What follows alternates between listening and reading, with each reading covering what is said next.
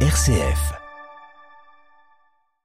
Le Nigeria connaît le nom de son nouveau président. Bola Tinubu, 70 ans, a été déclaré vainqueur tôt ce matin de l'élection présidentielle du plus grand pays d'Afrique. L'ancien gouverneur de Lagos était le candidat du parti au pouvoir et le grand favori du scrutin. Une catastrophe ferroviaire en Grèce. Deux trains sont entrés en collision la nuit dernière. Bilan au moins 32 morts et 85 blessés.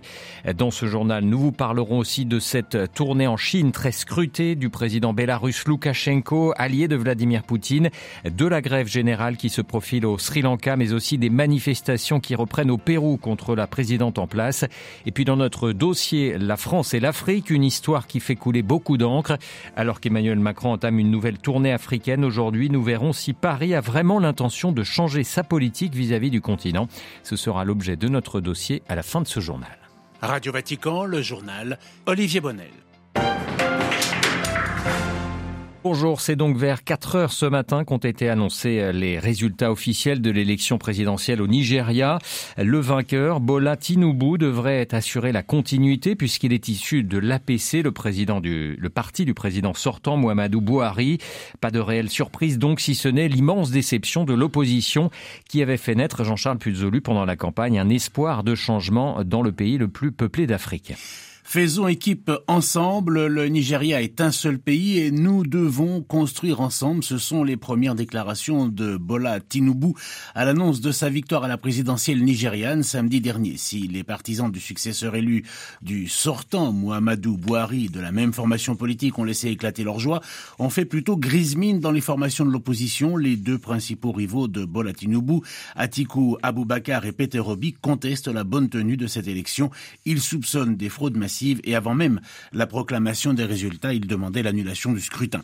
Bola Tinubu a obtenu 37% des voix contre 29% à Atiku Abubakar et 25% à Peter Obi. L'opposition dispose maintenant de trois semaines pour faire appel des résultats, en sachant que la Cour suprême n'a jamais annulé une présidentielle malgré des contestations systématiques au cours des sept élections depuis le retour à la démocratie en 1999. Quoi qu'il en soit, cette élection présidentielle a été suivie de près car le Nigeria est non seulement la plus grande économie du continent, mais aussi l'un de ses principaux producteurs de pétrole, ce qui n'empêche pas au pays de s'empêtrer dans une crise qui se traduit par une inflation à plus de 20% et des pénuries d'essence. Sur 215 millions d'habitants, le Nigeria compte 63% de pauvres et plus de 30% de chômeurs, chômage qui atteint même 43% chez les jeunes dans un pays où plus de la moitié de la population a moins de 20 ans. Jean-Charles Puzolu, merci beaucoup. Des wagons tordus, retournés, calcinés, la Grèce endeuillée par la catastrophe ferroviaire la plus grave de son histoire.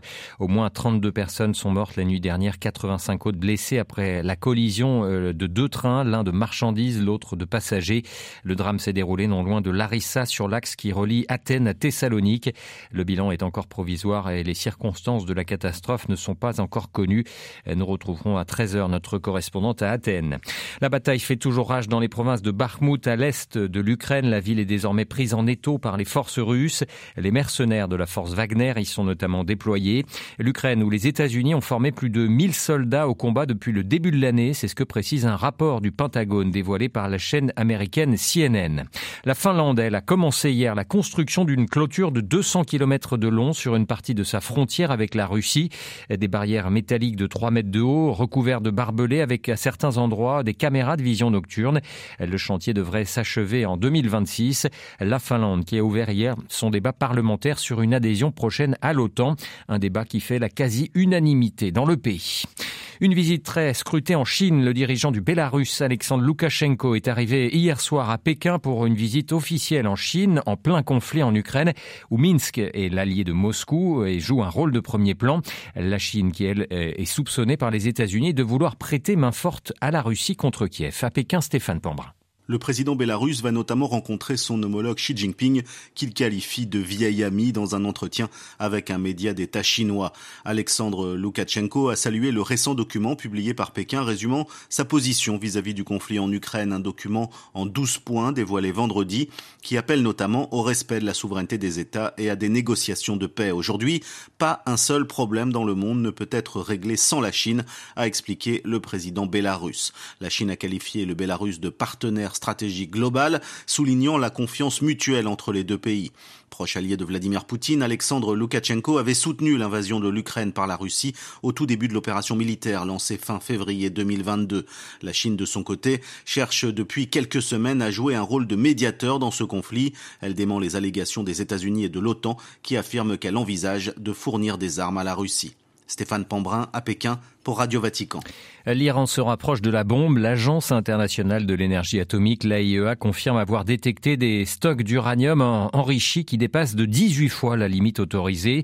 Ces informations surviennent alors que les négociations afin de ranimer l'accord conclu en 2015 pour limiter les activités atomiques de l'Iran en échange d'une levée des sanctions sont toujours au point mort. Des négociations qui avaient débuté euh, en avril 2021 à Vienne entre Téhéran et les grandes puissances. Une visite importante en Irak aujourd'hui, celle du secrétaire général de l'ONU, Antonio Guterres, un déplacement qualifié de visite de solidarité pour montrer à la volonté des Nations Unies de soutenir la consolidation des institutions irakiennes. Cela fait six ans que le patron de l'ONU ne s'était pas rendu à Bagdad. Guterres qui est également attendu à Erbil au Kurdistan irakien demain avant d'assister à un sommet régional des pays les moins avancés qui se tiendra au Qatar. Le Sri Lanka pourrait être paralysé aujourd'hui par une nouvelle grève générale. Les syndicats exigent que le gouvernement annule les hausses d'impôts décrétées au début de l'année et qui étranglent la population. Mais le président sri-lankais a interdit la grève dans plusieurs secteurs clés, signe qu'il n'a pas l'intention de céder. Les précisions de notre correspondant régional Emmanuel Derville.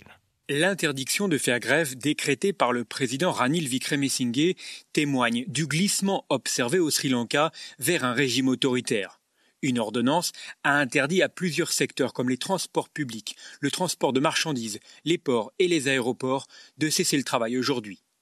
Hier, le porte-parole de la police a également déclaré que les manifestations étaient interdites et le gouvernement a annulé les élections locales prévues ce mois-ci. Le scrutin avait été repoussé une première fois l'an dernier par manque de moyens financiers. Malgré tout, les syndicats ont promis de défier l'interdiction de faire grève. Les enseignants, les salariés des banques et les médecins vont également se joindre au mouvement. Colombo attend un prêt du FMI pour enrayer la pénurie des réserves de change. L'un des membres du Club de Paris ont promis de restructurer la dette sri-lankaise, mais l'île doit encore arracher un geste de la part de la Chine pour que le FMI débloque l'aide tant attendue. New Delhi, Emmanuel Derville pour Radio Vatican. La situation est toujours euh, tendue au Pérou, euh, où la mobilisation contre la présidente euh, Dina Boluarte ne faiblit pas. Des manifestants des régions andines au sud du pays prévoient en effet de nouvelles mobilisations à Lima, la capitale, comme il l'avait fait sans obtenir gain de cause au mois de janvier. Les manifestations qui reprochent à la présidente d'avoir trahi Pedro Castillo et surtout la répression du mois de janvier, près de 50 morts et des centaines de blessés. Ils, se sont donc, ils sont donc depuis quelques centaines de manifestants en route pour la capitale où on retrouve Juliette Chénion. Ces manifestants arrivent de la région de Puno, à 1400 km au sud-est de Lima. Là-bas, la mobilisation ne baisse pas. Depuis deux mois, la zone est paralysée. Blocage routier, manifestations quasi quotidiennes, grève illimitée. Quand dans le reste du pays, la situation est quasiment revenue à la normale. Ces manifestants de Puno, la plupart d'origine Aymara, sont donc en train de rallier Lima en bus. Cela prend un à deux jours de voyage. Ils demandent toujours la démission de la présidente Dina Boluarte. Ils exigent aussi le retrait des militaires envoyés dans la région pour contrôler les mobilisations. Il faut enfin rappeler que Puno est l'une des régions les plus pauvres du pays. Pour toutes ces raisons, ces manifestants appellent à défiler ce mercredi dans la capitale une mobilisation pour la dignité et le patriotisme, comme ils l'appellent. Reste à savoir dans quelle mesure elle sera suivie.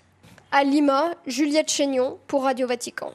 Voilà, avant de passer à notre dossier, sachez qu'un pape et trois jésuites ont donné leur nom à quatre astéroïdes.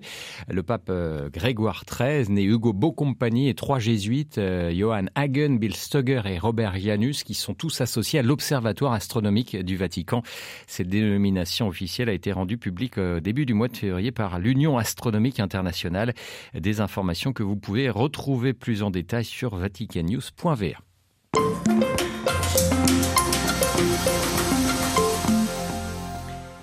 C'était un discours euh, très attendu avant une tournée africaine et après euh, le départ des troupes françaises du Mali et du Burkina Faso, celui lundi d'Emmanuel Macron depuis l'Elysée. Le président français a affirmé vouloir bâtir une nouvelle relation équilibrée, réciproque et responsable avec les pays africains, adopter une attitude humble et cesser de croire que l'Afrique est le précaré de la France. Ce changement de cap, déjà entamé depuis plusieurs années, affirmé le chef de l'État, ne concerne pas seulement les structures et les acteurs étatiques, également les entreprises et la société civile appelées à réinvestir le continent, assumant la compétition qui a lieu avec d'autres pays. Mais la principale annonce est bien la diminution visible des effectifs militaires français et le partage des bases françaises avec les armées locales. Paris euh, ne veut plus être en première ligne, mais agir en second rideau. Effet d'annonce ou réelle intention de la France de changer de politique envers l'Afrique? L'analyse ce matin de Francis Kpatinde, il est journaliste et enseignant à Sciences Po Paris. Il y a une volonté réelle de changer parce que il voit que avec les politiques actuelles ou les politiques qui ont précédé, la France va à sa perte en Afrique. Elle est en train de perdre le marché africain. Elle est en train de perdre, si ce n'est déjà fait, le cœur de, la jeunesse africaine. Et donc, euh, il, veut corriger le tir pour ne pas perdre. Ce, ça va de soi. Le seul problème, c'est que les Africains n'ont pas besoin d'un second rideau si j'en juge pas les, mes interlocuteurs, les gens avec qui j'ai parlé ces dernières années, ils ont besoin d'un rideau transparent où de l'autre côté, on voit ce qui se passe réellement.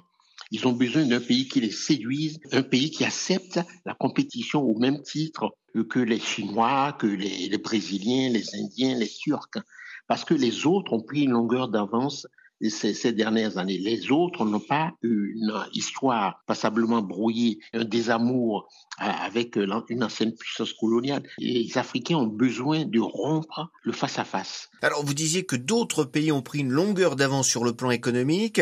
Emmanuel Macron a critiqué d'ailleurs les entreprises françaises et leur attitude en Afrique, le fait qu'elles se croient en territoire conquis. Et il a aussi invité la société civile et les jeunes en particulier à s'intéresser davantage au continent. Ce double appel est-il si nécessaire? Les entreprises, il a, raison totalement. Les chefs d'entreprise français, les dirigeants, prennent les Africains de haut. C'est-à-dire, Macron l'a dit, ils n'envoient pas en Afrique, c'est pas le, le, PDG qui va, souvent c'est des sous-fifres, même dans les voyages présidentiels. Si vous voulez conquérir des marchés, il faut y mettre les moyens. Et votre présence à vous-même est indispensable. Il a raison de le dire. Deuxième chose, là où je serais un peu plus nuancé, c'est sur la jeunesse. Moi, je suis enseignant. En fait, euh, la plupart de mes étudiants viennent d'horizons divers, mais l'intérêt est réel pour l'Afrique. Seulement, ils ne veulent pas mettre d'emboîter le pas à une Afrique inscrite au registre de l'humanitaire seulement. C'est-à-dire qu'ils veulent voir l'Afrique avec de nouveaux yeux comme un partenaire, mais pas comme l'Afrique de la misère, toujours dans, dans, le registre humanitaire où on se plaint, il faut les aider et tout. Les Africains n'en veulent pas et je pense qu'une partie de la jeunesse française n'en veut pas non plus. On peut parler en fait d'un désamour entre l'Afrique et la France? Le désamour, c'est avec les superstructures françaises, avec l'État français, avec les politiques euh, africaines de la France. Politique du bâton et, euh, avec les bases militaires qui sont là, on ne sait pas trop à quoi elles servent, 63 ans après les indépendances. Les Africains, ils ne veulent plus de présence militaire française.